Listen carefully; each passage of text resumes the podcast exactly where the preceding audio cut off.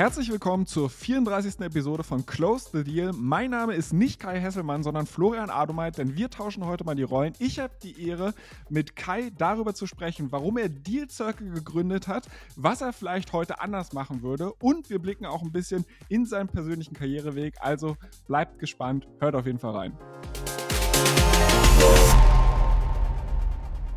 Herzlich willkommen zur 34. Episode von Close the Deal. Wie ihr wisst, spricht Kai sonst hier jeden Freitag mit Persönlichkeiten aus dem MA und Finance-Kosmos und diskutiert das aktuelle Marktgeschehen, Trends und Wege, um sich erfolgreicher aufzustellen. Ich bin nicht Kai Hesselmann, wie der aufmerksame Hörer vielleicht bereits bemerkt hat, sondern Florian Adomeit und ich habe heute die Ehre, den Spieß mal umzudrehen und Kai Hesselmann von Deal Circle zu interviewen. Wer ist der Typ eigentlich, den wir hier alle seit 33 Folgen als Host dieses Formats kennen? Höchste Zeit, dass wir mehr über ihn und Deal Circle erfahren. Neben unseren Fragen habt ihr äh, auch fleißig eure Fragen im LinkedIn-Event kommentiert. Also verlieren wir lieber keine Zeit und legen direkt los. Herzlich willkommen in deinem eigenen Podcast, lieber Kai. Vielen, vielen Dank, lieber Flo. Ähm, ich bin sehr, sehr gespannt, was heute auf mich zukommt. Aber habe ähm, große Lust und bin gespannt. Ja, äh, also ich hoffe, du hast dich gut vorbereitet. Ich habe knallharte Fragen mitgebracht, aber bevor wir da wirklich einsteigen ähm, und das auch ein bisschen fachlicher wird, vielleicht nochmal der Hinweis für alle Podcast-Hörer. Äh, ihr könnt uns sehr, sehr gerne fünf Sterne auf allen Plattformen hinterlassen, also auf Apple, auf Spotify oder wo ihr sonst diesen Podcast hört. Ähm, wenn euch dieser Podcast gefällt, dann empfiehlt ihn sehr, sehr gerne weiter an eure Freunde, äh, an eure Familie, an Arbeitskollegen etc. Wenn euch der Podcast nicht gefällt, dann empfehlt ihn weiter an Leute, die ihr nicht mögt und verschwendet deren Zeit. Das ist auch immer eine gute Sache. Ansonsten könnt ihr Kais Account natürlich sehr, sehr gerne folgen, äh, auf LinkedIn, der Deal Cycle-Seite folgen. Äh, der ja, Kai teilt ganz, ganz viele tolle Erkenntnisse über den MA-Markt, sollte man nicht verpassen. Und ich glaube, das ist auch schon das ganz gute Stichwort, Kai. Du bist nämlich nicht nur Podcaster, du bist auch LinkedIn-Finfluencer. Und neben diesen beiden Dingen hast du ein kleines Zeithassel namens Deal Circle. Ähm, bevor wir jetzt halt anfangen, deinen persönlichen Werdegang zu beleuchten und in alle needy-greedy Details einzusteigen, äh, vielleicht machst du einmal so ein kurzes Setting the Scene. Was macht Deal Circle überhaupt? Mache ich sehr, sehr gerne und ähm, bin ja froh, dass du auch noch erwähnt hast, dass ähm, wir auch noch Deal Circle haben. Und äh, ehrlicherweise ist äh, ähm, das sogar fast noch ein bisschen wichtiger als die, die Podcasts und der ganze Spaß bei LinkedIn. Ähm, was macht Deal Circle? Im Grunde ist Deal Circle ein Matchmaking-Tool, eine, eine Datenbanklösung für den MA-Prozess. Das heißt, ähm, MA-Berater auf der Sales-Side nutzen Deal Circle, um darüber äh, über unsere Datenbank passende Käufer zu suchen und zu finden und in den Verkaufsprozess mit hineinzubekommen. Und ähm, dadurch sind wir für die Käuferseite so eine Art Meta-Deal-Sourcing-Tool, weil wir eben den Dealflow von mittlerweile einigen hundert MA-Häusern konsolidieren und auf der Käuferseite so verfügbar machen, wie es gerade zum Invest-Profil passt. Und ähm, genau, sind damit im Grunde eine Art Matchmaking-Lösung und äh, machen das bei sehr, sehr vielen Transaktionen. Im letzten Jahr waren es ähm, so gut 800 Deals, wo wir die Marktansprache und die Vermarktung der Deals ähm, mit begleitet haben. Dieses Jahr sind wir jetzt schon deutlich drüber. Das werden dieses Jahr deutlich über 1000 Transaktionen sein. Und ähm, ich glaube, darin liegt auch der Witz von Deal Circle. Vielleicht gehen wir danach noch, äh, nachher noch ein bisschen mehr im Detail drauf ein. Ähm, aber wir haben eben über die Vielzahl der Transaktionen einfach extrem viele Kontaktpunkte auf der Käuferseite, sammeln darüber wahnsinnig viele Daten und aggregieren viel Wissen, was wir dann eben der Verkäuferseite verfügbar machen. Okay, ähm, ich habe verstanden, was Deal Circle macht. Ich habe verstanden, wo der Wert darin besteht. Aber die Sache ist ja die, du hast gerade gesagt, das ist ein bisschen witziger oder wichtiger als Podcast, das ist ein bisschen wichtiger als äh, LinkedIn. Und das sagst du wahrscheinlich nicht nur, weil ihr einen großen Mehrwert für die M&A-Berater und auch die Käufer stiftet, sondern weil ihr persönlich damit auch Geld verdient. Wie funktioniert das Geschäftsmodell hinter Deal Circle? Ähm, da gibt es ja ganz viele verschiedene Wege, wie man versuchen kann zu monetarisieren. Und ähm, sehr, sehr geläufig sind ja ähm, SaaS-Geschäftsmodelle, wo man versucht, versucht, äh, möglichst langfristig Kunden einzuloggen und ähm, über monatliche Abos ähm, dann äh, wiederkehrende Umsätze zu generieren. Das ist in der Tat aus der Unternehmensperspektive heraus immer sehr, sehr schön, wenn man so eine hohe Planbarkeit der Umsätze hat. Das passt aber nicht unbedingt immer zu jedem Geschäftsmodell und zu jedem Markt. Und ähm, so ist es bei uns auch. Also bei uns ist es kein Abo-Modell und sind leider auch nur in einem ganz, ganz geringen Maß wiederkehrende Umsätze. Bei uns ist es ähm, ja, im Grunde 100% erfolgsbasiert. Also für die MA-Berater und für die Verkäuferseite äh, ist Deal Circle zu 100% kostenlos und die Berater können uns so umfangreich nutzen für ihre Verkaufsmandate, wie sie das möchten. Und äh, wir werden rein erfolgsbasiert von der Käuferseite honoriert. Wenn ein Deal zustande kommt, dann kriegen wir dafür ähm, eine, ähm, eine Erfolgsprovision. Und ähm, das ist im Grunde das äh, Vergütungsmodell, was im Markt eine sehr, sehr hohe Akzeptanz hat. Wir haben zum Zeitpunkt der Gründung da relativ lange rumgetestet, welche Modelle ähm, wie akzeptiert werden im Markt, was Sinn macht und haben uns dann im Endeffekt dann für, die, für den Weg entschieden, das rein erfolgsbasiert zu machen du hast es jetzt gerade so ein bisschen salopp gesagt, ihr habt viel hin und her getestet und dann habt ihr halt quasi diese Lösung gewählt. Da würde ich ganz gerne noch mal ein bisschen tiefer eintauchen, wie es denn überhaupt dazu kam. Also warum, also ich meine, ich verstehe erfolgsbasiert, aber das bereitet wahrscheinlich auch die ein oder anderen schlaflosen Nächte, weil du nicht ganz genau weißt, wann dann halt der Erfolg wirklich eintritt und du dann eine äh, ja, Finders Fee in dem Sinne einsacken kannst. Also warum überhaupt erst dieses erfolgsabhängige Modell gemacht und warum auch auf der Buy-Side monetarisiert? Ich, ich hole ein bisschen aus. Wir haben, wir haben heute ja Zeit und sind unter uns. Ähm, Insofern erzähle ich mal ein bisschen. Nein, also ähm, zu dem Zeitpunkt, als wir über die Gründung von Deal Circle nachgedacht haben, äh, das war dann, also wir heißt natürlich Greg und ich, ähm, waren wir beide noch bei unserem vorherigen Job auf der PI-Seite und hatten darüber Kontakt zu sehr, sehr vielen MA-Beratungshäusern. Und ähm, als dann die ersten Ideen aufkamen, haben wir mal versucht, ein bisschen zu verstehen, ähm, wie der Markt tickt, eben für die Erstellung der Käuferlisten und äh, äh für ja, welche Monetarisierungen da funktionieren. Wird häufig mit Tippgeber Gebühren gearbeitet, häufig auch über die Verkäuferseite. Das heißt, der MA-Berater, der das Verkaufsmandat hat, gibt nachher ähm, einen Teil von seinem Erfolgshonorar ab an denjenigen, der den Käufer gebracht hat. Das ist ein durchaus gängiges Modell im Markt, ähm, so zu agieren. Und ähm, das war auch unsere Hypothese zum Zeitpunkt der Gründung, dass wir das genau so machen. Und äh, was uns im Grunde ins Buch diktiert wurde, im Vorfeld von den Beratern, mit denen wir im Vorfeld gesprochen haben. Und ähm, so haben wir dann losgelegt, Mitte 2018, und ähm, über einen Fee-Sharing gearbeitet. Ich meine, das waren damals, na, nagel mir nicht drauf fest, aber ich glaube 20 Prozent ähm, vom Erfolgshonorar vom Berater, ähm, das wir haben wollten, wenn wir eben erfolgreich den, den finalen Käufer vermittelt hätten. Ähm, was grundsätzlich ähm, auch für die meisten Berater, die uns damals genutzt haben, okay war. Was aber dazu geführt hat, dass wir tendenziell eben nur bei den extrem schwierigen und bei den extrem schlecht laufenden Transaktionen genutzt wurden. Was auch keine Überraschung ist, denn bei den Deals, die super interessant sind, ähm, wo der Berater keine Probleme hat, den Deal zu vermarkten, ähm, ist er natürlich nicht bereit, nachher einen Teil vom Honorar abzugeben. Auch dann nicht, wenn Dealzeuger vielleicht zum einen eine Arbeitserleichterung bietet und zum anderen auch ähm, vielleicht noch eine höhere äh, Bewertung ermöglicht durch mehr passende Interessenten im Prozess, durch einen höheren Preis, der final erzielt werden kann.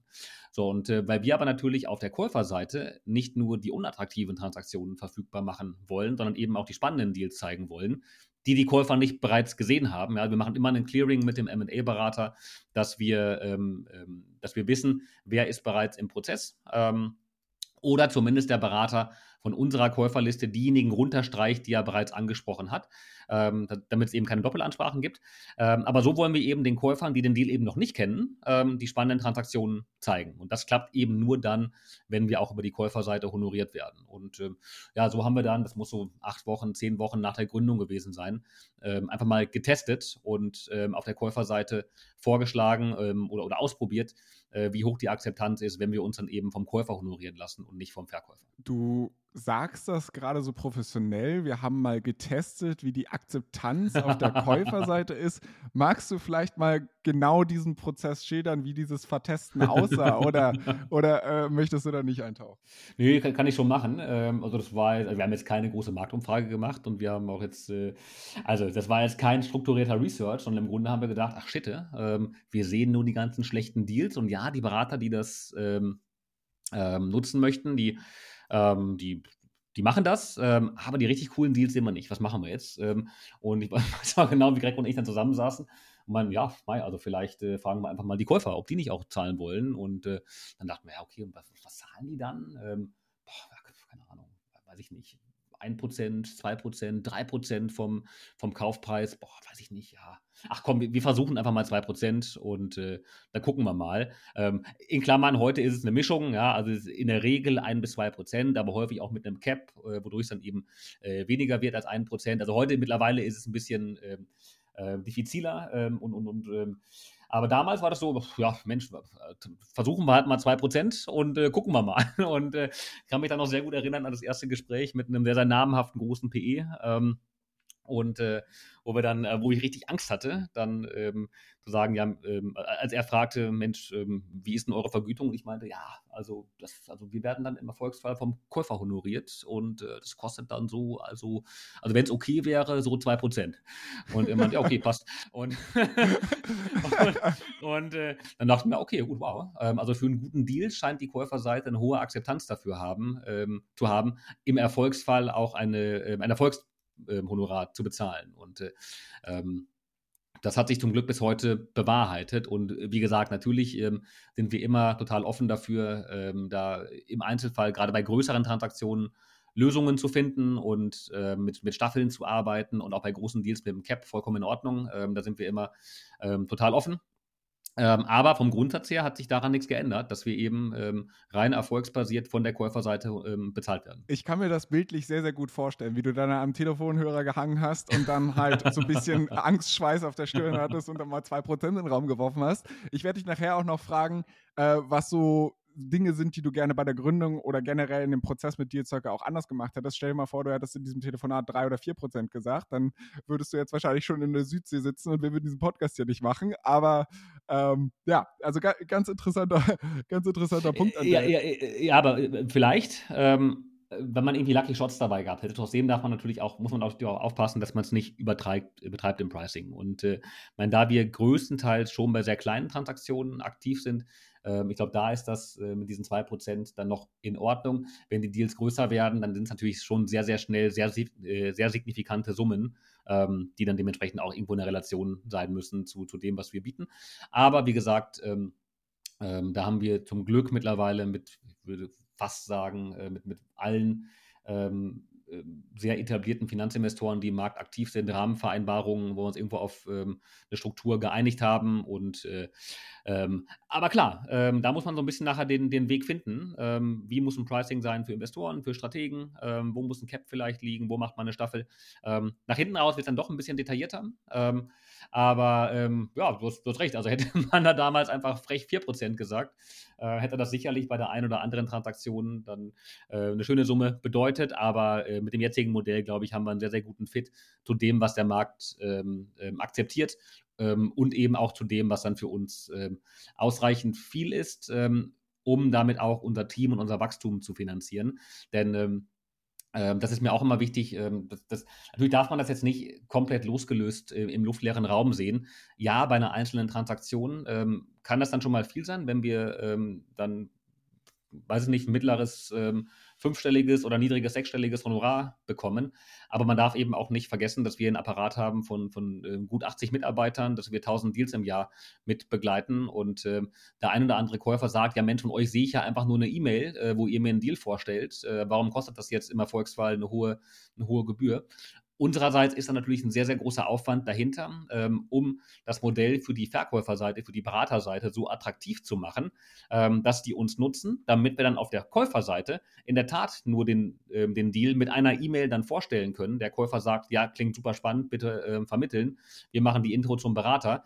Ähm, das heißt, der Käufer sieht dann nicht zwangsläufig, was da äh, auf unserer Seite für, ein, für einen Apparat oder auch für einen Kostenapparat dahinter steckt. Okay, also ich möchte gleich noch mit dir so ein bisschen in den Maschinenraum von Deal Circle abtauchen. Bevor wir das aber machen, würde ich ganz gerne noch mal ein, zwei Fragen zu dem Geschäftsmodell als solches ähm, ja, stellen und äh, das besser verstehen.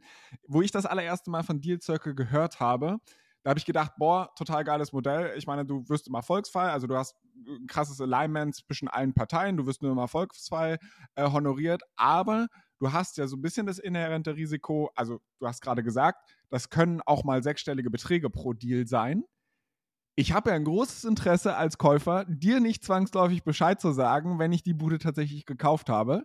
Ähm, wie, wie sieht das aus? Wie stellt ihr sicher, dass ihr wirklich vergütet werdet? Nummer eins. Und Nummer zwei, ist es auch schon vorgekommen, dass mal jemand nicht zahlen wollte oder sich wirklich versucht hat, um diese Fee zu drücken? Ja, du gehst schon sehr tief ins Detail hinein, aber ist ja in Ordnung. ähm, ja, also, ich glaube, ich werde jetzt keine, keine Geschäftsgeheimnisse hier, hier ausplaudern, aber das Schöne ist, dass ähm, in Deutschland ähm, ist es ja doch relativ transparent, wenn Unternehmen den, ähm, den Eigentümer wechseln. Einfach weil es im Handelsregister in der Regel eingetragen wird. Und ähm, dadurch, dass wir ähm, eigentlich ausnahmslos wissen, ähm, ähm, welche Targets wir mit in den Markt bringen, äh, also wer die, wer, wer, die Unternehmen hinter den Projekten ähm, sind, äh, machen wir uns eben einen kleinen Alert im Handelsregister, dass wenn, eine, äh, wenn der Gesellschafter wechselt, dass wir dann ähm, darüber informiert werden. Das ist für uns so das letzte Sicherheitsnetz. Natürlich bleiben wir auch mit den M&A-Beratern in einem regelmäßigen Austausch. Die nutzen uns ja regelmäßig für viele Transaktionen. Die haben auch keine Motivation ähm, in der Regel da ähm, im Erfolgsfall ähm, das vor uns zu verheimlichen.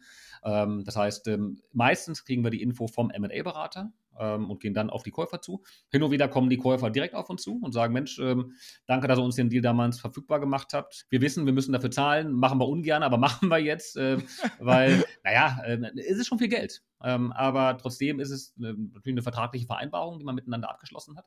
Ähm, und der Käufer hatte dann ja auch was davon. Und er zahlt nicht äh, eine laufende Abogebühr ähm, oder eine Gebühr für eine einzelne Vermittlung, sondern er zahlt eben dann, wenn er was davon hat. Und dann sind wir eben Teil der Transaktionsnebenkosten im weitesten Sinne, die aber auch von vornherein bekannt sind und die auch mit einkalkuliert werden können. Ähm, zum Glück kam es bisher, äh, ich glaube, ein einziges Mal vor, äh, dass jemand nicht zahlen wollte und äh, das dann auch vor Gericht gegangen ist und wir auch unser Geld bekommen haben. Ähm, auf den Fall will ich jetzt nicht näher eingehen, ähm, aber das war unschön, dass da jemand wirklich einfach recht frech war und gesagt hat, nö, ich habe zwar einen Vertrag ähm, unterschrieben, ähm, aber ich will jetzt nicht zahlen und äh, das war ärgerlich. Aber wie gesagt, dann zum Glück gut ausgegangen. Nachdem wir jetzt alle hoffentlich, glaube ich, so ein bisschen besser verstanden haben, was Dealsacke überhaupt macht, würde mich natürlich so ein bisschen interessieren, wo kam überhaupt die Motivation dafür her? Also wie kam es dazu, dass du dich mit Greg hingesetzt hast und gedacht hast, das sollten wir mal machen. Ja, hat er gerade gesagt. Wir haben uns kennengelernt bei ähm, unserem vorherigen Job. Das war ein ähm, Hamburger PE, bei dem wir, ähm, also Greg war dort acht Jahre insgesamt, hat, glaube ich, als Praktikant dort angefangen und sich dann bis zum Partner hochgearbeitet. Und äh, ähm, ich bin von PwC aus dahin gewechselt, war dann äh, sechs Jahre dort. Und genau, so haben wir dann sechs Jahre lang relativ eng zusammengearbeitet und ähm, uns darüber auch ganz gut kennengelernt. Und äh, wir hatten neben den Direktinvestments ähm, nach hinten raus gemeinsam den Hut auf für das Thema Deal Sourcing. Das heißt, äh, wir waren dann eben laufend mit den M&A-Advisern dieser Welt im laufenden Kontakt und haben ganz viel Kaffee getrunken und ganz viel Mittag gegessen und äh, viele gute Gespräche geführt. Und ähm, gerade bei kleinen Deals wurde uns dann häufig das Leid geklagt, wie schwierig das ist, passende Käufer zu finden und ähm, wie gering die Abschlussquoten sind, nochmal vor allen Dingen bei kleineren Transaktionen. Und ähm, das ging dann sogar so weit, dass dann ähm, Berater gesagt haben, Mensch, äh, Kai, Greg, wenn ihr irgendeine Idee habt, für wen der Deal interessant sein könnte, nehmt das Info-Memo, nehmt den Teaser, verteilt das weiter. Wenn ihr einen Käufer findet, bekommt dann nachher auch Geld ab. Ja, so eben auch dieses Fee-Sharing-Modell, was wir am Anfang im Kopf hatten. Ähm, und irgendwann dachten wir, Mensch, das ist doch ähm, eigentlich ähm, ja, sehr, sehr seltsam, dass äh, die Berater ähm, auf der Verkäuferseite ähm, so frustriert sind und wir auf der Käuferseite aber so einen hohen Aufwand betreiben, ähm, um laufend mit den ganzen MA-Häusern dieser Welt im Kontakt zu sein und äh, wirklich mit einem großen strukturierten CRM-System, mit Besuchsplänen, Kontaktplänen, wann wer wen kontaktiert und so weiter ähm, also echt viel Aufwand ähm, investiert. Und neben uns gibt es hunderte oder tausende andere Investoren, die mit einem Sack voll Geld unterwegs sind und die gerne investieren würden, die aber einfach keinen Zugriff haben auf den Dealflow von diesen kleinen Beratungshäusern. Und ähm, das war dann der Gedanke, Mensch, ähm, scheinbar ist es ein, ein Markt, der ähm, nicht unbedingt sehr effizient ist. Und ähm, woran liegt das? Im, im Grunde ähm, ist es ein Markt, wo es sehr, sehr stark um Vertraulichkeit geht, um, um, um professionelle, persönliche Netzwerke, wo nicht unbedingt ein Erfahrungsaustausch ähm, äh, forciert wird. Und ähm, wo jeder im Grunde so sein, sein eigenes Süppchen kocht. Und ähm, deswegen aber eben gerade bei kleineren Transaktionen die Beratungshäuser Probleme haben, innerhalb von ihrem Netzwerk passende Käufer zu finden. Datenbanken, die es sicherlich gibt, es gibt natürlich sowas wie Merger Market oder PitchBook und Capital IQ, ähm, worüber man Käufer finden kann. Ähm, die Datenbanklizenzen sind aber recht teuer. Das heißt, wenn man da ähm, drei, vier Datenbanken hat, ist man schnell im, im, höheren fünfstelligen oder niedrigen sechsstelligen Bereich für die Lizenzgebühren. Und auch das zahlen dann viele kleinere Beratungshäuser nicht unbedingt. Ähm, heißt im Endeffekt ähm, im Grunde auf beiden Seiten vom Tisch ein sehr, sehr fragmentiertes Universum und ähm, keine Clearingstelle dazwischen, die dann eben die Parteien zusammenbringt. Und ähm, das war dann das ist, das ist heute unser Ansatz. Damals gingen dann die, die ersten Ideen in ganz viele verschiedene Richtungen. Wir haben gedacht, Mensch, wir haben ein großes äh, Netzwerk auf der Beraterseite, äh, wir, wir, können Deal Sourcing ganz gut. Wollen wir nicht irgendwie Deal Sourcing as a Service anbieten und äh, das dann eben nicht nur für einen PE machen, sondern vielleicht für fünf und dann haben aber festgestellt, ah nee, das, wenn, wenn, du das dann für fünf Stück machst, wo machst du dann die Abgrenzung? Machst du dann eine Branchenexklusivität oder machst du das für verschiedene Größenordnungen oder regional?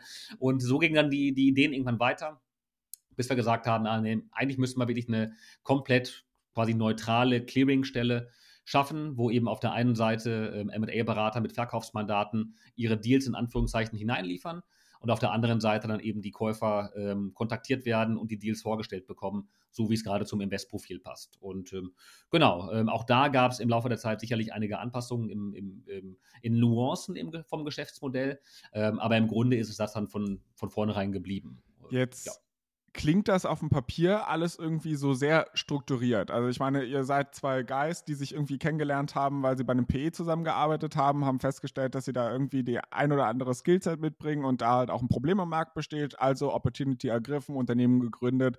Fünf Jahre später, wir sitzen hier und unterhalten uns über die unglaubliche Success Story. In fünf Jahren kommt dann die Netflix-Doku dazu, etc. pp. Aber ähm, bis es, also um sich vielleicht nochmal in dem Moment das so ein bisschen zu verdeutlichen, ihr wart halt zwei Typen, die bei einem PE wahrscheinlich nicht unfassbar schlecht verdient haben. Ähm, soweit ich weiß, hattet ihr beide zu dem Zeitpunkt auch schon Partnerinnen, Kinder. Äh, vielleicht, weiß ich nicht, gerade ein Eigenheim gekauft, I don't know. Äh, und jetzt stehst du auf einmal da, hast diese Idee, hast dieses Skillset. Wie hat sich das angefühlt in dem Moment zu gründen? War das für euch ein Sprung ins Ungewisse? Wusstet ihr, ah, die Nummer fliegt auf jeden Fall? Oder also nimm ich da mal so ein bisschen mit in auch die, die, die ja, das emotionale Gefühl. Also ich glaube, die Frage würde Greg deutlich anders beantworten, als ich das mache. Und ich weiß nicht, ob er heute zuhört. Äh, wenn, wenn, wenn ja, kann er gerne mit auf die Bühne kommen und mitdiskutieren. Aber ähm, in der Tat haben wir das, glaube ich, deutlich unterschiedlich ähm, ähm, wahrgenommen, äh, weil wir eine andere ähm, Risikoaffinität oder Aversion haben. Und äh, bei uns beiden war ich so ein bisschen mehr der, der Treiber am Anfang. Ähm, und ähm, also auch das vorweggeschickt, wir waren beide nicht mehr so 100% glücklich bei unserem vorherigen Job und ähm, waren irgendwie gedanklich offen dafür, was Neues zu machen. Und dann kam eben auch diese Idee für Deal Circle ähm, auf.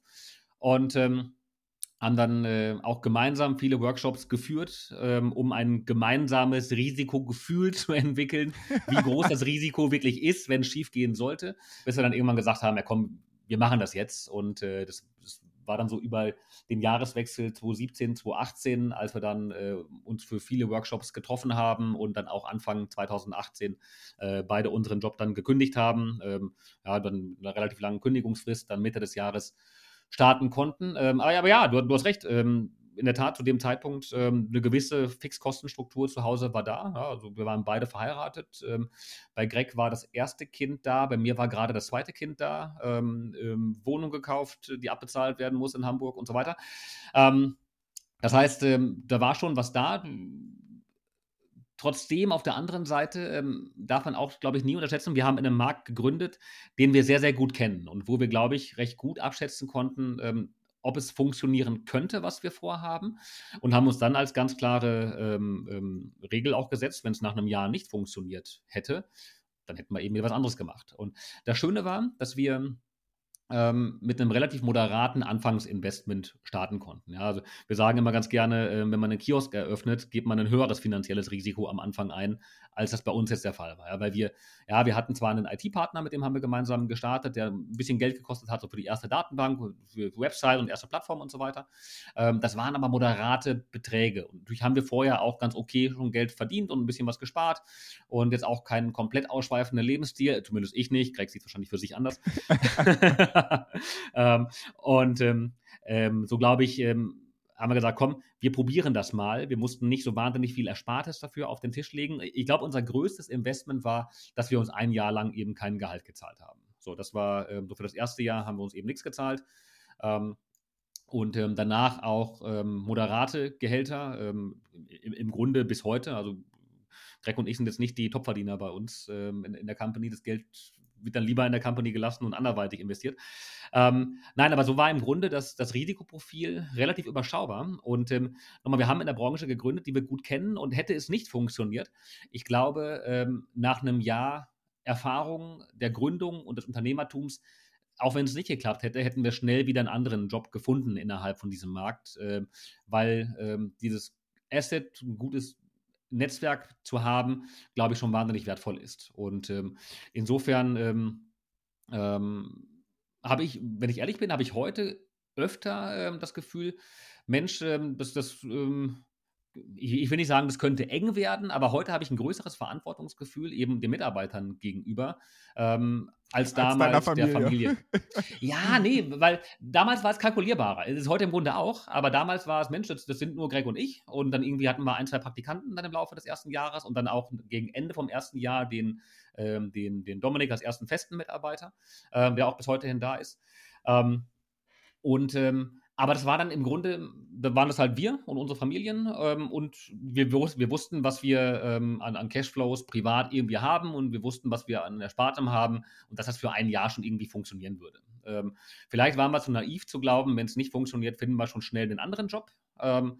Keine Ahnung, ob das so gewesen wäre. Vielleicht wären wir nervös geworden, wenn es nicht geklappt hätte und danach 100 Bewerbungen geschrieben hätten und niemand hätte uns einen Job gegeben. Dann wären wir vielleicht nervöser gewesen.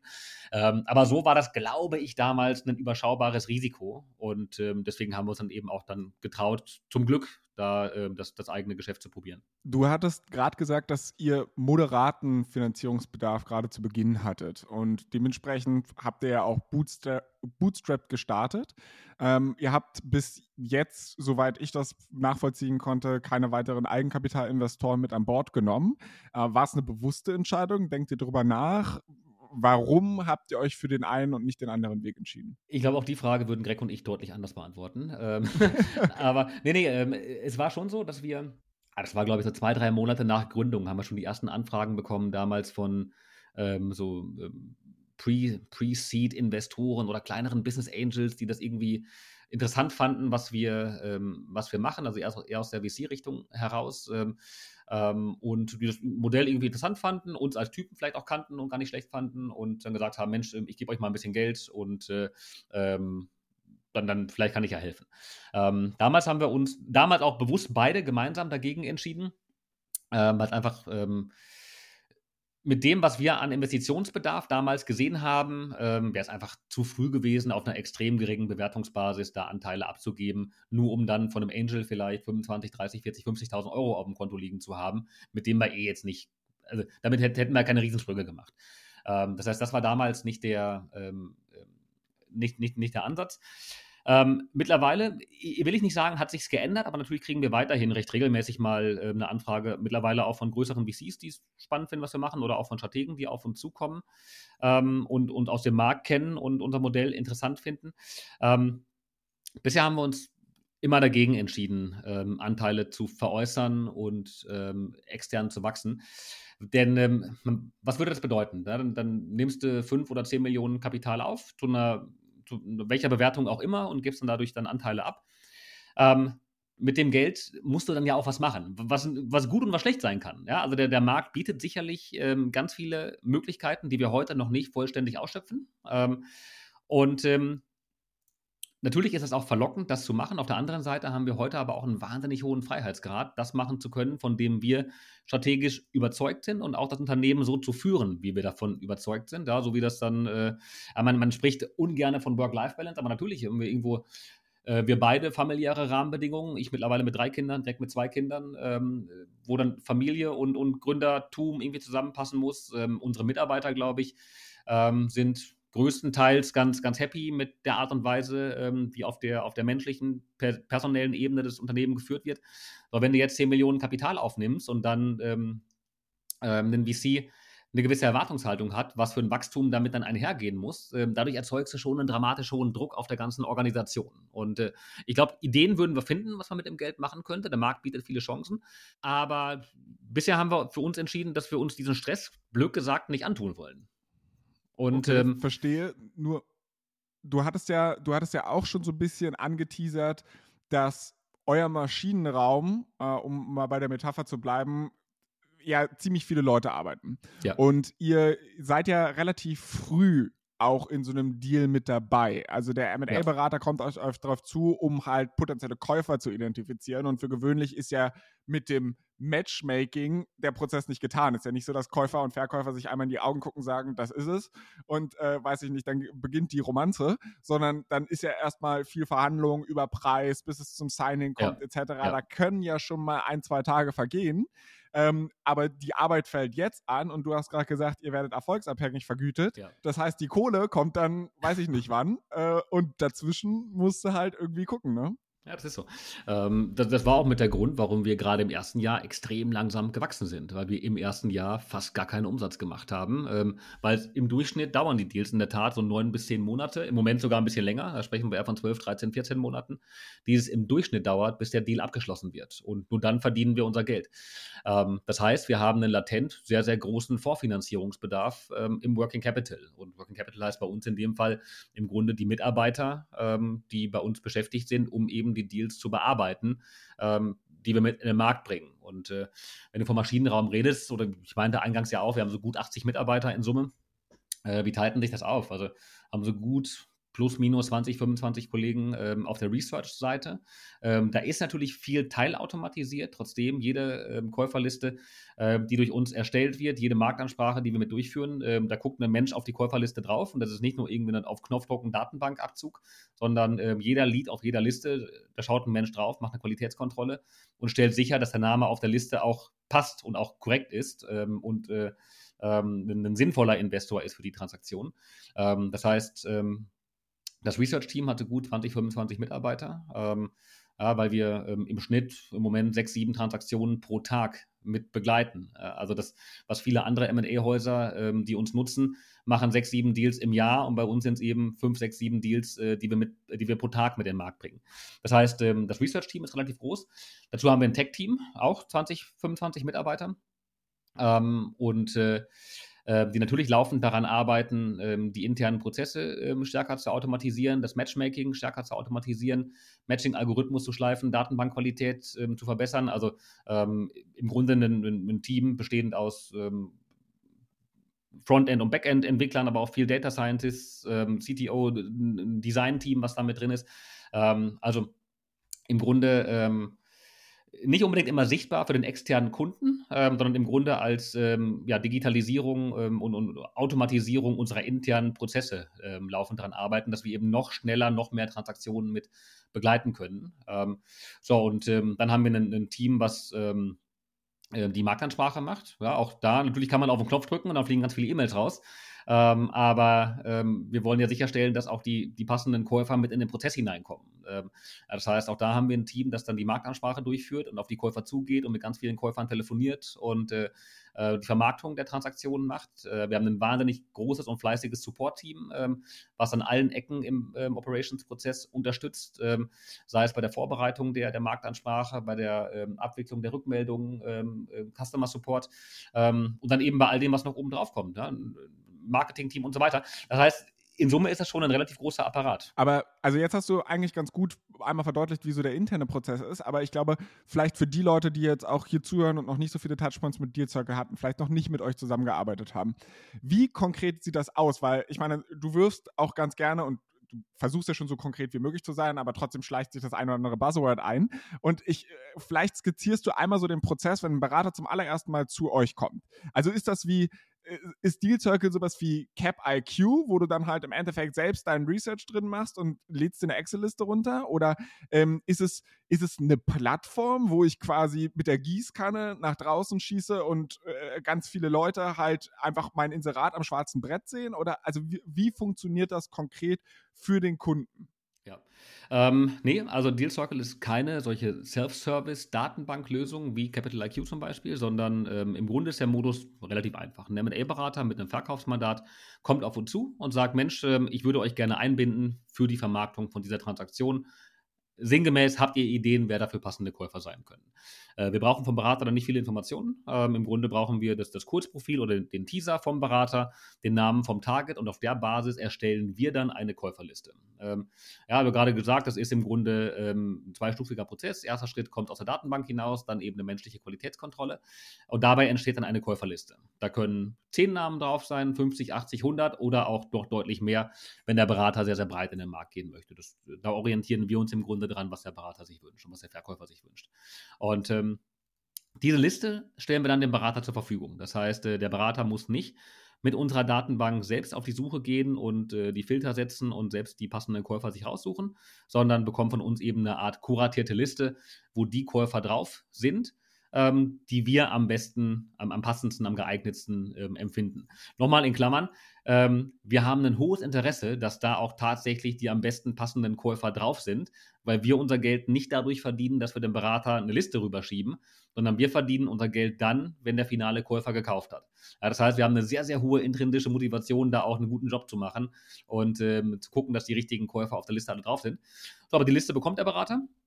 Und ähm, dann liegt der Ball beim Berater. Und der Berater entscheidet mit dem Verkäufer gemeinsam oder alleine, je nachdem, wie die intern abgestimmt sind, welche von den Käufern von unserer Liste die Freigabe ähm, erhalten und ähm, auf wen wir zugehen können.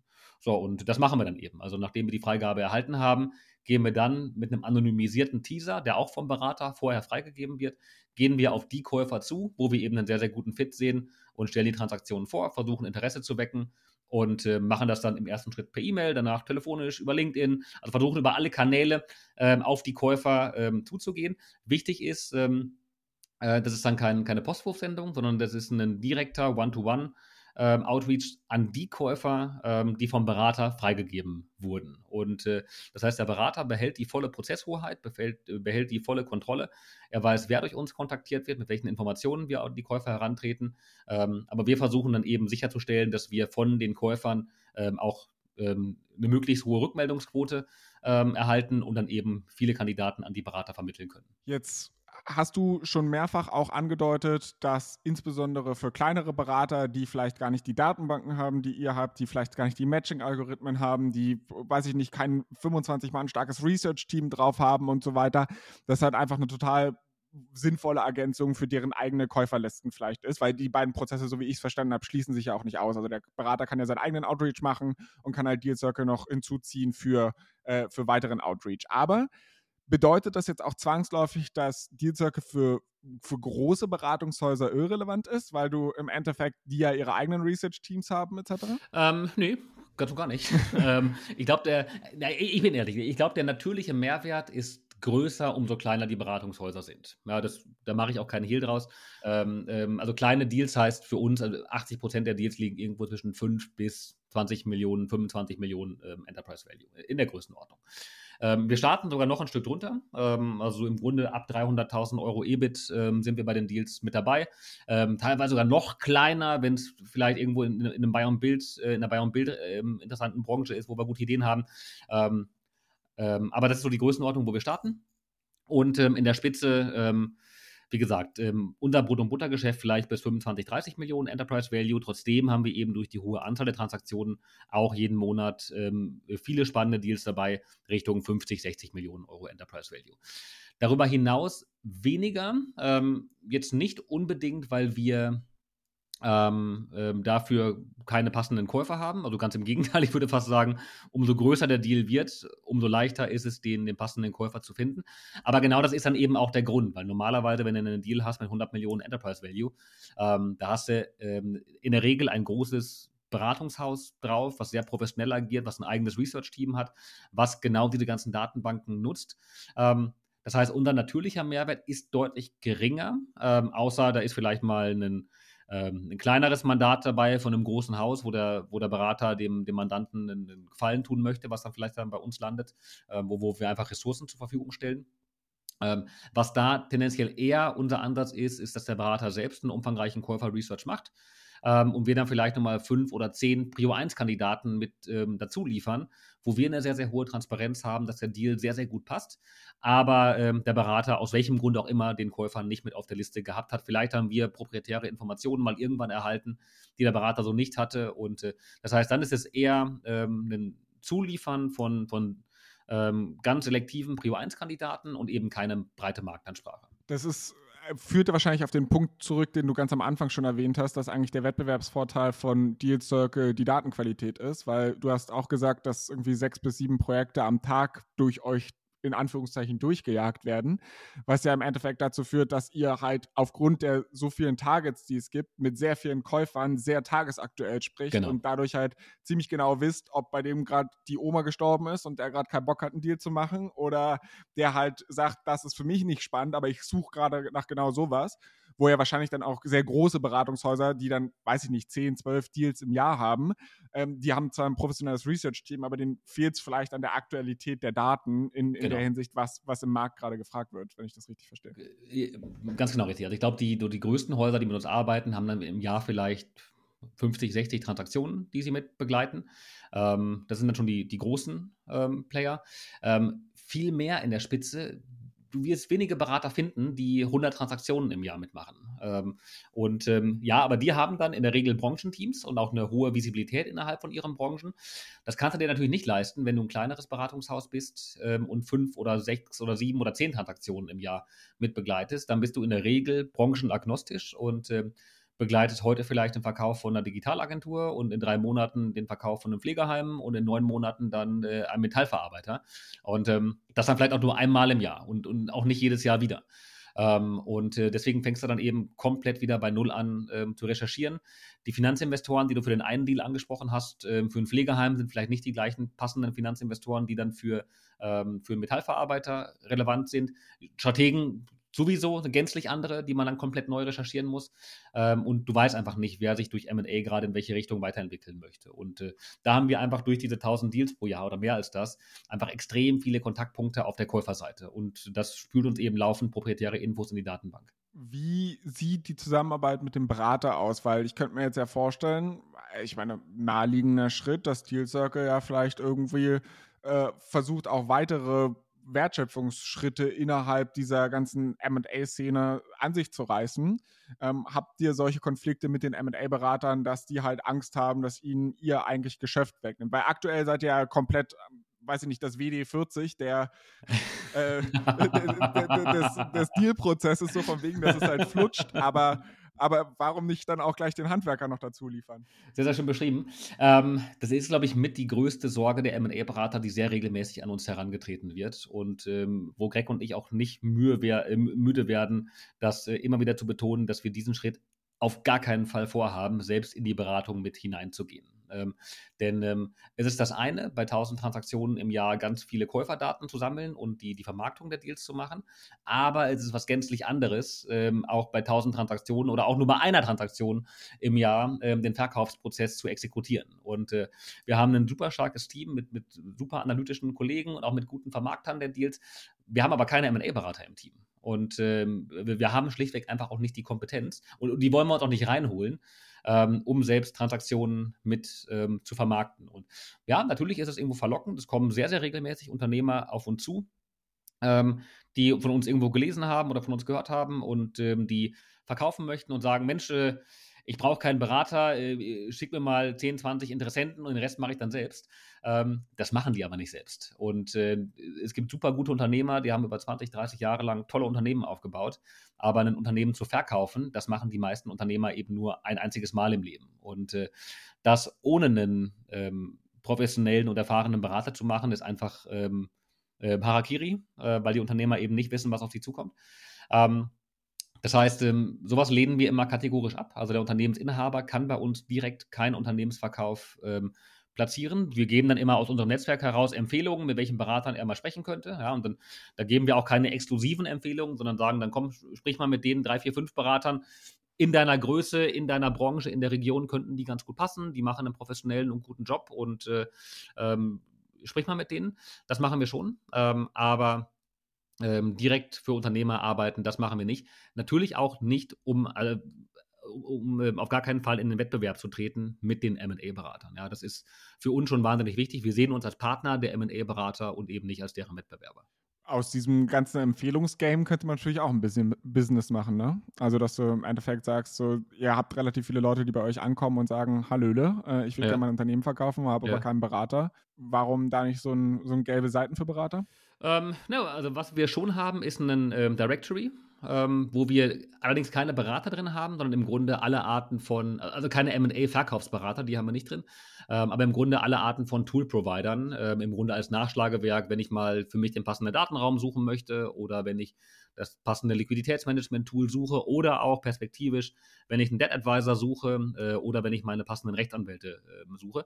Ähm, das versuchen wir schon, da über unser Deal Circle Directory die ähm, Kontakte zu vermitteln. Ähm, auf der M&A-Beraterseite machen wir das nicht. Ähm, da ist es im Grunde für uns Teil unserer, ich sag mal, Teil unserer Vertriebsarbeit, dass wir aus unserem Netzwerk heraus dann eben die Kontakte herstellen, wo wir sagen, bei den Beratern wissen wir, die machen einen professionellen Job. Da möchten wir nicht an den meistbietenden ähm, die Mandate ähm, weitergeben. Ähm, in Klammern vielleicht diejenigen, die nicht unbedingt die beste Beratungsleistung erbringen, ähm, sondern geben das dann eben an diejenigen weiter, wo wir wissen, okay, die machen einen guten Job ähm, und äh, die, die zahlen uns dafür nichts. Die müssen Deal Circle auch nachher nicht nutzen für die Vermarktung von dem Deal.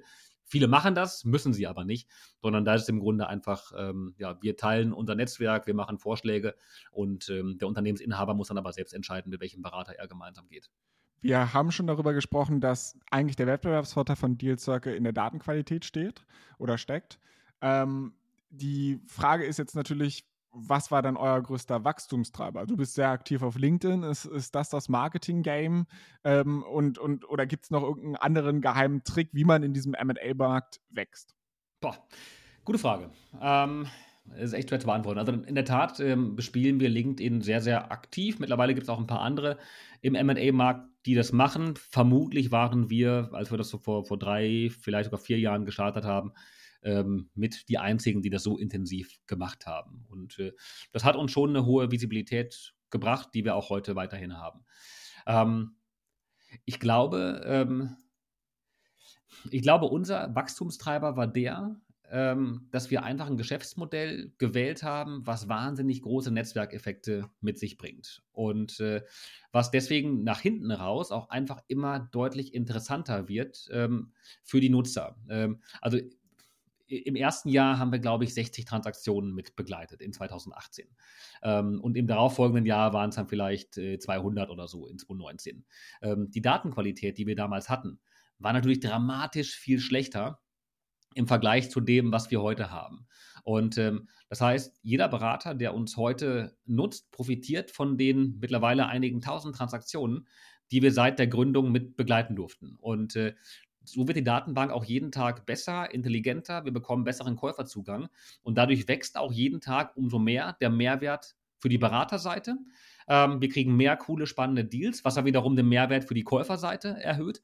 Und ähm, so haben wir da einfach sehr, sehr starke ähm, ähm, ja, Netzwerkeffekte innerhalb von dem Geschäftsmodell, die dann auch das Wachstum bis heute befeuern. Ähm, und das kannst du, glaube ich, schlecht über reine Marketingaktionen ähm, runterbrechen. Also, wir brauchen jetzt nicht tausend Mailings zu machen. Wir machen einige Mailings, das machen wir sicherlich, vielleicht auch mal eins zu viel. Ähm, und wir machen viel LinkedIn, das, auch das machen wir. Aber das alleine ist nicht der Grund, warum der Berater sagt, ach Mensch, Deal Circle ist cool, weil die machen viele LinkedIn-Posts, sondern äh, die Berater sagen, Deal Circle ist cool, zumindest hoffentlich die meisten, äh, weil wir einen guten Käuferzugang bieten. Und ähm, das haben wir uns einfach im Laufe der Zeit über viele, viele Transaktionen hart erarbeitet. Stichwort Wachstumskurs und hat man sich hart erarbeitet. Jetzt, jetzt wird es richtig ungemütlich. Jetzt musst du mal ein paar Zahlen droppen. Du hast schon gesagt, 80 Mitarbeiter. Ähm, erzähl doch mal so ein bisschen was, wo steht ihr aktuell? Also du hast die Dealgröße wissen wir jetzt schon. Wir wissen, oder beziehungsweise die, die Dealanzahl, die ihr begleitet. Wir wissen, wie viele Mitarbeiter ihr habt. Kannst du vielleicht noch ein paar andere Sachen scheren, ob es jetzt Umsatz ist, ob es Wachstumsraten sind, ob persönlicher Kontostand von mir aus auch das. ähm, äh, leg mal los. Ich lasse dir erstmal die freie Wahl und je nachdem, wie, wie äh, ja, detailliert die Antwort ausfällt, lasse ich dich dann damit vom Haken oder, oder frag nochmal nach. Mal gucken, ob ich das dann so beantworten kann, dass es für dich interessant ist. Ähm, nein, also für uns in der Tat die, mit die wichtigste Kennzahl äh, oder zwei wichtige Kennzahlen. Ähm, es sind zum einen eben die, die Anzahl der begleiteten Projekte, also bei wie vielen Deals werden wir genutzt und äh, die Anzahl geht stark nach oben. Ähm, die hat sich zwischendurch mal verdoppelt von dem einen Jahr auf das andere Jahr. Dieses Jahr wird sie sich nicht verdoppeln, sondern ich hatte gesagt, letztes Jahr waren so um die 800 Deals, dieses Jahr werden vielleicht 1200, 1300 in der Größenordnung. Ähm, weil wir das auch bewusst ein bisschen limitieren. Also wir könnten noch deutlich mehr Projekte mit begleiten ähm, und uns vertrieblich noch weiter öffnen. Ähm, aber dadurch, dass wir eben bootstrapped wachsen, so wie du das schon ähm, gesagt hast, ähm, würde das eben bedeuten, dass wir, ähm, um noch mehr Deals mit begleiten zu können in unserem heutigen Setup, noch deutlich mehr ähm, äh, Mitarbeiter bräuchten, was wiederum die Liquiditätsbelastung nochmal deutlich weiter erhöhen würde. So, und so ist es bei uns schon immer ein, ein Drahtseilakt, ein Spagat zwischen, äh, wie viel Wachstum wollen wir der Organisation zumuten ähm, und ähm, wie viel können wir mit einem guten Gewissen auch vorfinanzieren, ähm, weil wir eben rein aus dem Cashflow heraus finanziert sind. Das heißt, ähm, aber die Anzahl der Transaktionen, die wir begleiten, ist für uns immer eine ganz wesentliche Kennzahl. Dann natürlich die Anzahl der Vermittlungen pro Transaktion. Ja, das, ähm, ist natürlich immer schön, wenn du Deal mit begleitest, aber man will ja auch äh, viele Interessenten vermitteln und ähm, auch da zum Glück geht die Anzahl äh, der Interessenten im Durchschnitt pro Projekt deutlich nach oben. Das war so im Gründungsjahr waren es vielleicht drei, vier Interessenten, die wir im Durchschnitt pro Projekt vermittelt haben. Da war mal eins dabei, wo wir gar keine Interessenten hatten und mal andere, wo wir dann ein bisschen mehr hatten, aber im Schnitt waren es so drei, dreieinhalb nur. Ähm, Mittlerweile sind wir, glaube ich, bei einem Durchschnitt von knapp 13 Interessenten, die wir pro Projekt vermitteln. Ähm, auch, es gibt leider immer noch Fälle, wo es extrem schwierig ist, auch einen einzigen ähm, zu finden.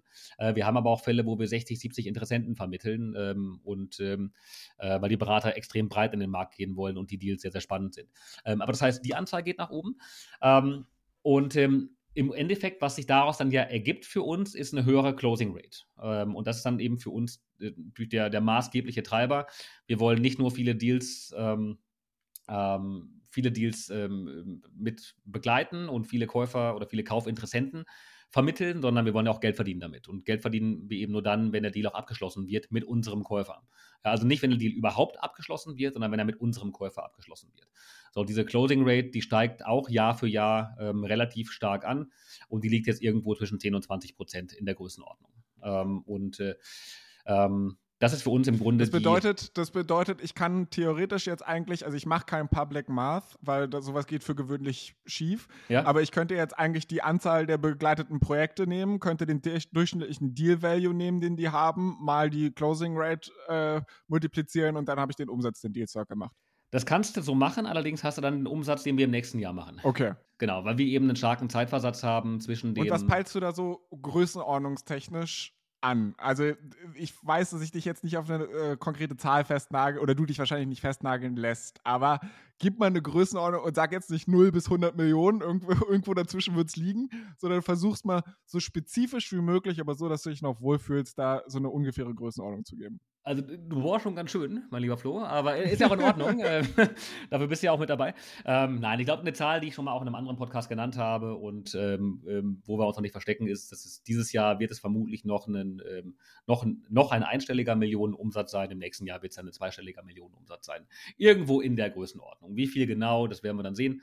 Ähm, aber so in der Größenordnung bewegen wir uns da. Okay, damit lasse ich dich von der Angel. Das, äh, die, die Antwort stellt mich zufrieden. Ähm, ich würde jetzt tatsächlich noch ein kurzen, kurzes Segment so zum Ausblick machen, wo die Reise hingeht, mal abseits von Umsatz. Und dann würde ich tatsächlich die Runde auch öffnen ähm, für Fragen aus der Community. Wir haben auch noch ein, zwei vorher bekommen.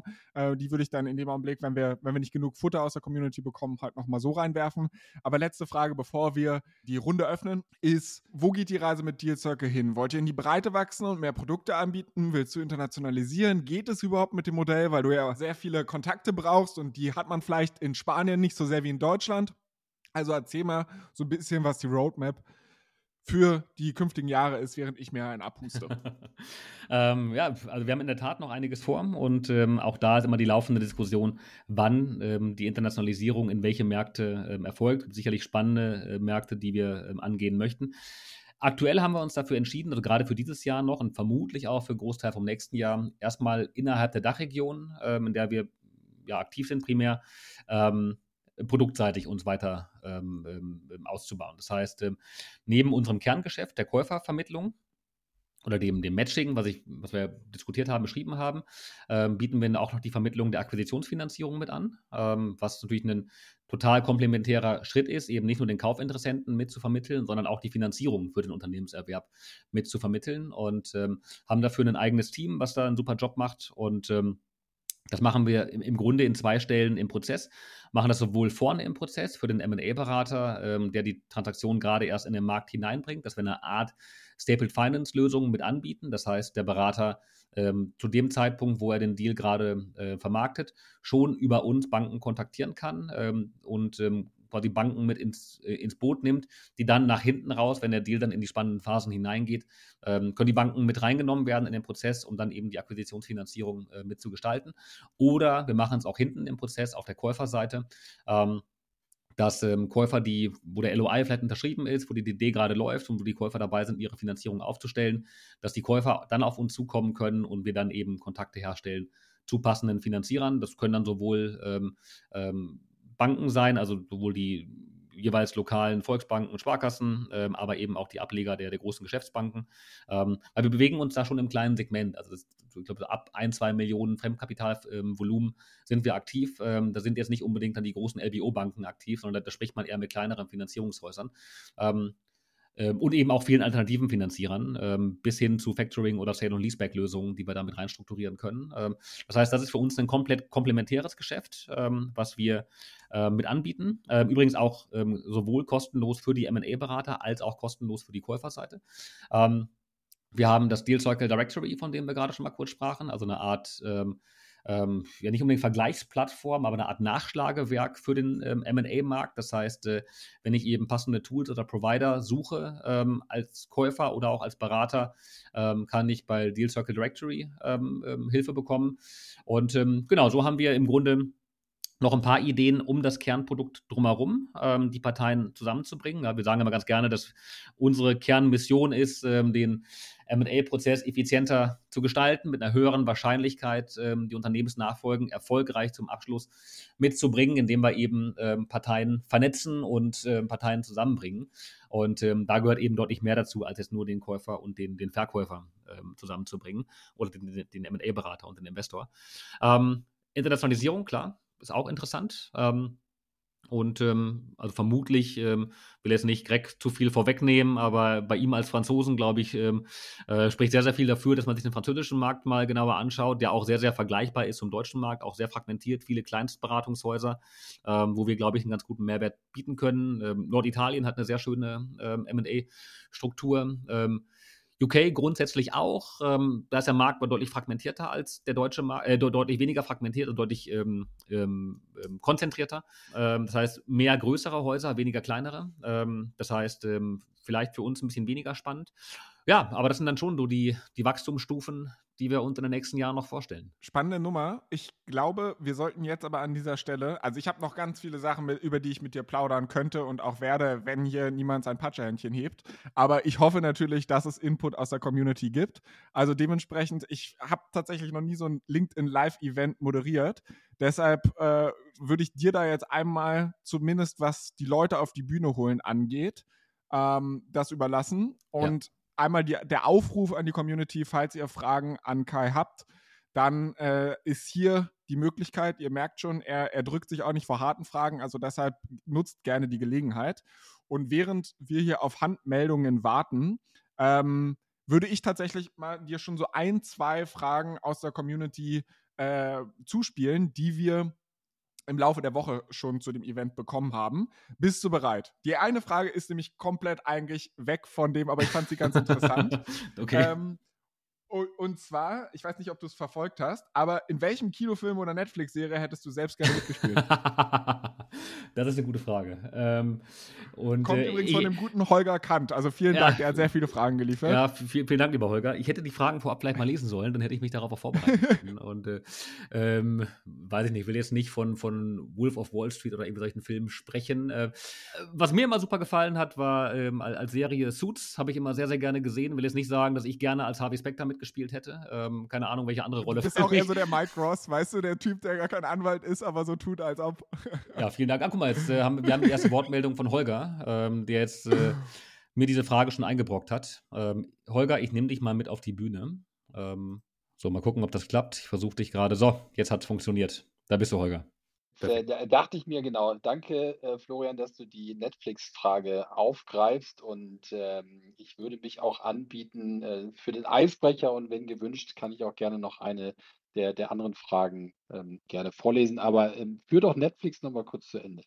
Ja, nee, also ähm, wie gesagt, also unvorbereitet, äh, Suits finde ich eine super Serie, äh, sehr, sehr spannend, äh, gute, gute Fälle immer, sehr unterhaltsam, schöne Beziehungsgeschichten abseits von den, von den Deals. Ähm, ähm, vielleicht wäre es das gewesen. Ich will jetzt nicht Braveheart oder sowas zitieren. ähm, aber stell gerne noch eine Frage, Holger, wenn du ähm, noch eine weitere hast. Ja, ich muss mich jetzt ein bisschen entscheiden zwischen zweien. Die eine wäre, was nervt dich am meisten an der M&A-Branche? Ähm, da ich nicht aus der Branche in eurer Bubble komme, bin ich an der Antwort zu dieser Frage am meisten interessiert. Boah, jetzt muss ich aber aufpassen, dass ich äh, jetzt nicht sage, womit ich mich zu stark in die Nesseln lege. Ähm, also ich glaube, die M&A-Branche... Hier unter uns, keine Sorge. Nee, nee, eben, genau. Ähm, äh, ich habe das Gefühl, dass die Branche sich teilweise selbst ein bisschen zu ernst nimmt. Und äh, dass auch die, die ähm, Protagonisten ähm, oder teilweise auch Antagonisten innerhalb der Branche ähm, ähm, selbst vielleicht mal ein bisschen mehr über sich selbst schmunzeln können sollten und sich nicht selbst immer so ernst nehmen sollten. Äh, äh, aber das ist eine Branche, da geht es um viel Geld und ähm, da ist natürlich ähm, ein professionelles Umgehen wahnsinnig wichtig. Und ähm, manch einer oder manch eine nimmt das dann vielleicht ein bisschen zu ernst und äh, ähm, ist dann vielleicht mit einem etwas zu großen Ego unterwegs, was mir nicht immer zu 100 Prozent gefällt. Ähm, ähm, das ist vielleicht dann etwas, ähm, was mich ähm, hin und wieder mal ein bisschen ärgert an dieser Branche. Für alle, die äh, noch zuhören, es tut nicht weh. Also wenn ihr unten rechts einfach die Hand hebt, ähm, äh, fühlt sich, ah, guck mal, da kommt der Andreas. Äh, äh Kai, vielleicht da als kleines Kompliment, wie gesagt, als nicht zugehörig zu eurer Bubble. Ich finde es einen sehr erfrischenden und für, ich, für mich gefühlt sehr egofreien Auftritt, den ihr insbesondere bei LinkedIn als Deal Circle und du als Person ähm, hinlegst. Also äh, da von meiner Seite Kompliment und macht gerne weiter so. Und äh, ich stelle gerne noch eine Frage, lasse aber Andreas den Vortritt. Andreas, dann ähm, ja, vielen Dank, dass du auch mit dabei bist. Ja, hallo in die Runde. Erstmal auch großes Kompliment von meiner Seite, dass ihr so viele Leute hier vereint, ähm, die sich für dieses Thema interessieren. Äh, eine Frage, da brauche ich aber keine exakte Antwort, aber habt ihr auch mittelgroße oder größere Bauchschmerzen mit dem äh, deutschen Thema DSGVO? Äh, und Speichern von Daten, weil je mehr man über sag ich mal, die Player im Markt weiß äh, und, und je feiner äh, man Bescheid weiß, desto besser wird ja der Service. Ähm, und ist das nicht auch teilweise für euch eine Gratwanderung, damit umzugehen? Ist für uns ein wahnsinnig wichtiges Thema. Und ähm hat er gesagt, wir haben Mitte 2018 gegründet. Ähm, viele werden sich erinnern, im Mai 2018 ist die DSGVO ähm, in Kraft getreten. Das heißt, das war damals zum Gründungszeitpunkt ein wahnsinnig virulentes Thema und, und niemand wusste so recht, wie damit umzugehen war. Und äh, dann haben wir eben gegründet mit einem Unternehmen, wo wir uns auf die Fahnen geschrieben haben, ganz viele Daten zu sammeln und zu aggregieren und äh, weiter zu verarbeiten. Und war das dann wirklich so. Ich erinnere mich, wir haben montags gegründet und Dienstag saßen wir dann äh, bei einem DSGVO-Berater, ähm, der uns auch bis heute ähm, berät, ähm, um dann direkt schon ab Gründung im Grunde alle Prozesse sauber zu dokumentieren und äh, alle ähm, in Anführungszeichen Auftragsverarbeiter, die wir einsetzen. Und da ist ja allein sowas wie Microsoft, wenn man äh, Excel nutzt, ist ja dann quasi ein Auftragsverarbeiter, der mit dokumentiert sein muss. Ähm, das alles ähm, DSGVO-konform sauber aufzubauen. Ähm, also das ist ein schmaler Grad. Bei uns geht es im Wesentlichen aber darum, dass wir ähm, unternehmensbezogene Daten speichern und verarbeiten. Also wenige personenbezogene Daten, ähm, also außerhalb der, der E-Mail-Adressen vielleicht und, und äh, der, der Kontaktdaten. Ähm, aber im Wesentlichen gerade die, die Unternehmens-, äh, die, die Suchprofildaten, das sind unternehmensbezogene Daten. Und äh, das heißt, da haben wir mit der DSGVO eigentlich keinen äh, kein Problem. Auf der MBI-Seite ist es ein bisschen anders, ja, wenn wir bei Privatpersonen sind, die gerne Deals machen möchten, ähm, die uns aber dann auch ihre Daten ja äh, bewusst überlassen, damit wir eben ähm, ein Matching vornehmen können. Ähm, aber ja, also das ist für uns ein wahnsinnig wichtiges Thema, was wir zum Glück, ähm, glaube ich, von vornherein sehr recht sauber dokumentiert haben und, und äh, haben auch einen jährlichen DSGVO-Audit, ähm, ähm, wo dann wieder neue Sachen gefunden werden, die wir ein bisschen korrigieren müssen. Ähm, also das ist für uns ein wichtiges Thema. Prima, danke für die Antwort. Gerne. Flo, hast du noch einen? Nee, jetzt ist, glaube ich, erstmal wieder Holger dran. Also ich habe ich hab tatsächlich noch einen, aber ich lasse erstmal Holger den Vortritt. Dankeschön. Inspiriert durch die Podcast-Folge von äh, Philipp und, und Pip Glöckner, wo es ja so um die Schönheit von Geschäftsmodellen geht äh, gegen Kai. Ich weiß nicht, ob du sie vielleicht gehört hast, aber äh, wenn du jetzt auf euer Geschäftsmodell guckst, welches Kriterium macht für dich da die Schönheit das Geschäftsmodell für Deal Circle aus? Gute Frage. Ähm, also, ich hatte das ja vorhin beschrieben, dass ähm, ich, ich glaube, bei uns der wahnsinnig große Mehrwert äh, innerhalb vom Geschäftsmodell liegt eben ähm, in dem Netzwerkeffekt. Und äh, das heißt, umso mehr ähm, Leute uns nutzen, umso größer ähm, ist der, der, der Mehrwert für die einzelnen Nutzer, sowohl auf der MA-Beraterseite als auch auf der Käuferseite. Das heißt, diese Netzwerkeffekte, die wir, ähm, die Geschäftsmodell inhärent sind bei uns, ähm, das ist, glaube ich, ein, für uns sehr, sehr schön, weil das macht uns jeden Tag die Arbeit aufs Neue leichter und macht uns das Leben leichter, erhöht die Qualität, erhöht aber auch ähm, die Wettbewerbsbarrieren, äh, weil es eben für andere Markteintritte umso schwerer wird, ähm, das, die Datenbasis aufzubauen und ähm, ähm, die Motivation für den MA-Berater nicht mehr uns zu nutzen, sondern jemand anderen zu nutzen. Ähm, eigentlich gibt es diese Motivation nicht, weil er bei uns kostenlos mit sehr guten Daten ähm, versorgt wird und eben, dass im Grunde jeden Tag die Daten besser werden. Das heißt, das finde ich sehr, sehr ähm, schön und, und wichtig in unserem Geschäftsmodell. generell, glaube ich, ist es wichtig, wenn man ein Geschäftsmodell hat, wo man viele Daten sammelt, die man aggregiert, die man weiterverarbeitet und daraus Erkenntnisse ähm, gewinnt. Ja, bei uns im Wesentlichen eben Marktdaten und Userdaten. Ähm, und, und, umso mehr Nutzer wir haben, umso mehr Daten ähm, ähm ja, können wir eben erzeugen und, und weiterverarbeiten. Das ist für mich wichtig. Ähm, und wir sprachen ja vorhin durch, äh, von unserem Tech-Team. Das heißt, dass wir ähm, Technologie einsetzen können, um unsere Prozesse ähm, stärker skalierbar zu machen, stärker zu automatisieren, ähm, auch natürlich mittlerweile immer mehr Machine Learning ähm, ähm Tools einsetzen können, immer mehr künstliche Intelligenz, auch wenn es nur in Teilprozessschritten ist, ähm, implementieren können, um so eben ähm, einfach aus den bestehenden Daten mehr rausholen zu können. Und äh, das sind so für mich die, die Dinge, die mir sehr, sehr gut gefallen an dem, an dem Geschäftsmodell, weil es eben zum einen einfach ja, einen Burggraben gegenüber dem Wettbewerb erzeugt und zum anderen einen großen Mehrwert ähm, für, den, äh, für die Nutzer bedeutet. Was ich, also vielleicht, wenn, die Frage ging gar nicht an mich, aber was mir dazu so ein bisschen einfiel, ist, ich finde tatsächlich die Schönheit nicht zwangsläufig als Investor, aber trotzdem aus einer gesamtwirtschaftlichen Perspektive das Pricing des Modells sehr, sehr interessant. Weil du es erstens, äh, in dem ersten Schritt der Berater keinen einzigen Cent bezahlt. Du zweitens eine komplette Interessensangleichung hast, weil du im Endeffekt, es ist keine irgendwie Subscription-Fee und du musst einfach nur Listen erstellen oder was weiß ich, sondern du hast den Anreiz, beide Parteien zusammenzuführen und das gerade auch über euren Matching-Service. Nur dann verdienst du Geld, wenn du halt den Kontakt, also nicht mal, wenn der Deal durchgeht, sondern wenn der Deal über euch durchgeht. Und ich finde, das alleint halt irgendwie alle Parteien ganz gut und ist, finde ich, einfach sehr, sehr fair, plus halt auch sehr gut skalierbar, wenn auch etwas variabler, was natürlich aus Investorenperspektive wiederum nicht ganz so spannend ist. Ja. Aber das, das vielleicht noch als Ergänzung von meiner Seite. Eine Frage hätte ich noch an, ja. an dich. Und zwar, du bist ja jetzt schon nicht mehr der Allerjüngste, ne? Hast dich zwar super gehalten, aber du hast ja jung, jetzt schon. Jung geblieben, sagt so, man, glaube ich, in meinem Alter. Jung geblieben. Genau, genau. Aber hast, hast ja schon ein, zwei Jahre Erfahrung jetzt auch mit dem Geschäft, was, was äh, ihr da macht. Seid ihr nicht irgendwie seit gestern am Start, sondern jetzt ja schon ein paar Jahre. Wenn du zurückblickst und eine Sache anders machen könntest und eine Sache, wo du sagst, das war die goldrichtige Entscheidung, jeweils eine, schieß mal los. Gute Frage. Also die richtige muss, liegt ja auf der Hand, würde ich fast sagen. Überhaupt gegründet zu haben, meinst du? Oder was meinst du? Nee, ich dachte, du machst jetzt so was Emotionales, so von wegen, ja, dass ich mit Greg gegründet habe und so weiter. Ja, aber, aber als die Sache, die ich ändern würde, oder meinst du als die. Nein, Spaß beiseite.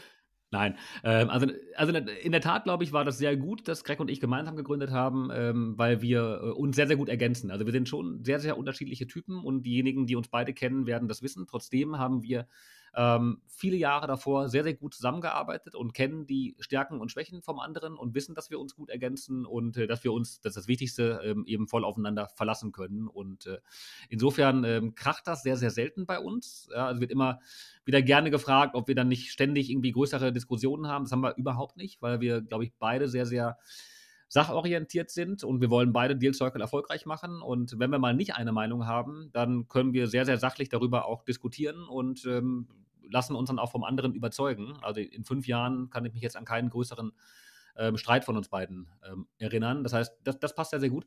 Nee, ähm, ich glaube, ähm, was ich anders gemacht hätte und was aber auch genau richtig war, das ist vielleicht sogar beides das Gleiche. Und zwar, ähm, nee, ähm, weil es einfach auch zeigt, wie wir ähm, ticken und wie wir Deal Circle aufgebaut haben. Ähm, Greg und ich sind beide dumme BWLer. Ja? Wir haben überhaupt keine Ahnung von Tech, mittlerweile vielleicht ein bisschen mehr, ähm, aber im Grunde sind wir BWLer, Kaufleute, können ganz gut mit Zahlen umgehen, haben auch, glaube ich, ein ganz gutes Verständnis für Geschäftsmodelle und wie man Strategien entwickelt, ähm, aber haben keine, keine, keine Ahnung von Tech-Unternehmen. Und ähm, haben uns vor der Gründung schon mit ein paar Tech-Unternehmern aus unserem Umfeld zusammengesetzt, um ein Gefühl zu kriegen, ähm, ob das irgendwie darstellbar ist, was wir so vorhaben und ob das vielleicht Rocket Science ist, wo wir einen super Tech CTO mitbrauchen zum Gründungszeitpunkt. Und äh, im Grunde wurde uns immer gesagt, nee, das ist keine Rocket Science, was ihr macht. Ähm, mittlerweile, glaube ich, ist es deutlich komplexer geworden als das, was wir uns ursprünglich vorgestellt haben. Ähm, aber im Grunde haben wir uns damals dafür entschieden, mit einer Agentur gemeinsam ähm, zu starten, ähm, die dann eben für uns gearbeitet hat. Und ähm, das hat ehrlicherweise katastrophal schlecht funktioniert. ähm, jetzt nicht, weil die Agentur schlecht war, ganz, ganz im Gegenteil, ähm, sondern weil Greg und ich einfach keine Ahnung hatten, wie ähm, agile Produktentwicklung bei einem Tech-Unternehmen funktioniert. Ähm, und äh, wir haben zuerst mit einer Agentur aus Deutschland zusammengearbeitet. Das haben wir dann, glaube ich, nach einem halben, dreiviertel Jahr beendet, weil wir dachten, die Agentur ist doof und da kommt nicht das bei raus, was wir uns wünschen. Dann sind wir gewechselt zu einer Agentur aus Vietnam, äh, einer recht großen Agentur, von einem Deutschen geführt, ähm, äh, die für ganz große namhafte Kunden arbeiten. Dachte, komm, die sind super, die müssen das machen. Auch da wieder ein Riesenreinfall. Ähm, danach haben wir mit einer Agentur aus Indien zusammengearbeitet, gleiche Ergebnis, bis wir irgendwann gemerkt haben, okay, das sind alles gute Agenturen, ähm, die alle gute Entwickler haben und trotzdem funktioniert es nicht. Vielleicht liegt das Problem auf der anderen Seite vom Tisch. Und ähm, weil wir einfach keine Ahnung hatten, wie eben Produktentwicklung funktioniert. Weil wir, wir wussten gar nicht, dass es einen Job gibt, der äh, Produktmanager heißt oder Head of Product. Ähm, und dass es da einen Bedarf gibt, um so einen Menschen im Team zu haben. Wussten wir gar nicht. Aber wir dachten, wir brauchen Entwickler und denen sagen wir, macht mal eine Plattform und macht mal einen Matching-Algorithmus und dann können die schon unsere Gedanken lesen und dann machen die das schon. Und dass das aber so nicht funktioniert, das mussten wir erstmal lernen.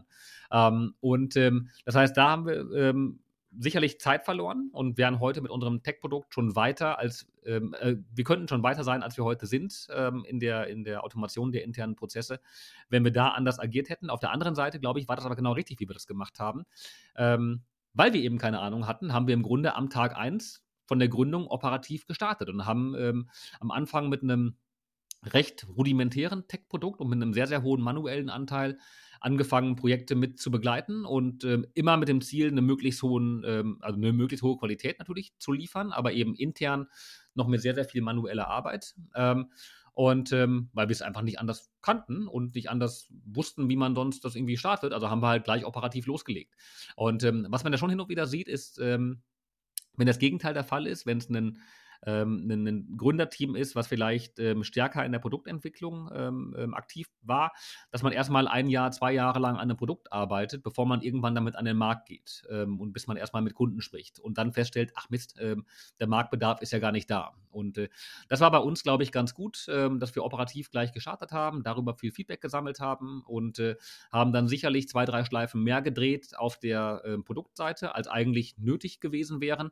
das war aber auf der anderen Seite eben mit der Grund, warum das dann eben operativ gut funktioniert hat, weil wir eben am Markt waren. Und ähm, das, ich will nicht sagen, dass das ein Fehler war, den ich heute anders machen würde, sondern das war für uns eine wichtige Lernkurve. Okay, ich würde sagen, Kai, das ist ein wundervolles Schlusswort. Ähm, und an dieser Stelle würde ich es auch dabei belassen. Nächste Woche darfst du dich wieder entspannt zurücklehnen und wieder meine Rolle quasi einnehmen, ein bisschen Fragen hier stellen und äh, musst, wirst halt nicht gegrillt in der Hinsicht. Und ich freue mich, dass ich dann auch Freitagvormittag nächste Woche ein bisschen was anderes zu tun habe. Dementsprechend übergebe ich jetzt das Zepter an dich zurück und überlasse dir tatsächlich auch die Abmoderation bzw. den Ausblick auf nächste Woche, weil da wirst du hier mit wem reden und. Ja, ähm, also in der Tat, nächste Woche geht schon wieder weiter und äh, Flo, äh, vielen, vielen Dank an dich, dass du mich heute ein bisschen gegrillt hast und äh, ich hoffe, ich habe ähm, die Fragen dann auch so beantwortet, ähm, wie das dann für hast die Zuhörer ähm, interessant war. Man konnte vielleicht noch ein bisschen was Neues mitnehmen über Deal Circle, was man vielleicht vorher noch nicht wusste. Ähm, genau, nächste Woche Freitag ähm, geht es schon wieder weiter und ähm, dann mit einem ganz spannenden Thema und zwar geht es äh, mit dem Martin Kiene von Vamea ähm, darum, äh, warum man gerade im Bereich ähm, der, der Werkzeug, des Werkzeugbaus und des Maschinenbaus ähm, eine Buy- und Build-Strategie fährt und eine Holdingstruktur aufbaut in der Branche, wo viele Investoren einen Bogen drum machen. Ähm, da ist Vamea sehr, sehr aktiv und darüber sprechen wir dann nächste Woche Freitag. Freue ich mich sehr drauf. Euch allen vielen, vielen Dank für das Zuhören. Ja, ein schönes Wochenende und bis nächste Woche. Thank you.